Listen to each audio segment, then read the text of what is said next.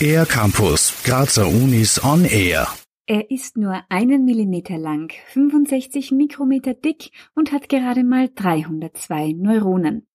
Vor allem letztere Eigenschaft macht den Fadenwurm C. elegans zu einem perfekten Modell für die Hirnforschung. In unserem Projekt schauen wir uns ganz spezifisch zwei Motorneuronen an und wie sie miteinander verbunden sind. Dafür mikroskopieren wir den Wurm und mit Hilfe von fluoreszierenden Markerproteinen können wir eben die neuronale Aktivität im Wurm aufnehmen und daraus dann Schlüsse ziehen, wie die beiden Neuronen eben miteinander verbunden sind. Erklärt Josephine Meyer. Wenn man neuronale Interaktionen in einem sehr einfachen Modell besser versteht, kann man diese Erkenntnisse womöglich auch auf hochkomplexe Strukturen wie das menschliche Gehirn umlegen. Die Neurowissenschaften findet Josephine Meyer ganz besonders spannend. Das würde ich definieren als Schnittstelle zwischen Neurobiologie und Computer Science.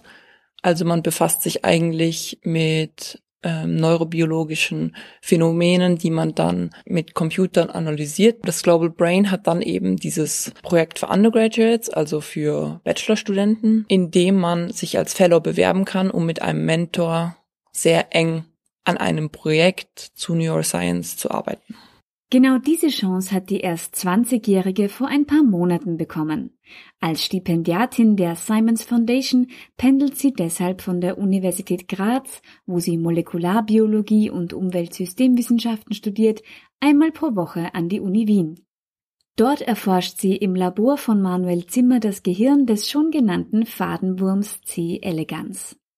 Die meisten Studierenden bekommen Möglichkeiten wie diese nicht so früh. Aber dadurch, dass ich in der Schulzeit am Sparkling Science Projekt das Apfelmikrobiom an der TU Graz mitgewirkt habe und dazu dann auch meine VWA geschrieben habe und mich da voll reinkaut habe, hat das bewirkt, dass ich, glaube ich, beim Stipendium dann auch genommen wurde.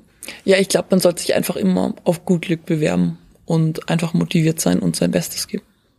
Damit macht Josephine Meyer auch anderen Studierenden, insbesondere Frauen, Mut, an sich selbst zu glauben und sich auch einmal etwas zu trauen. Der Erfolg gibt Josephine Meyer recht. Ihr Stipendium wurde vor kurzem für ein weiteres Jahr verlängert.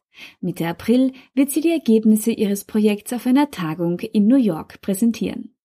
Für den R-Campus der Grazer Universitäten Gerhild Leliak. Mehr über die Grazer Universitäten auf ercampus-graz.at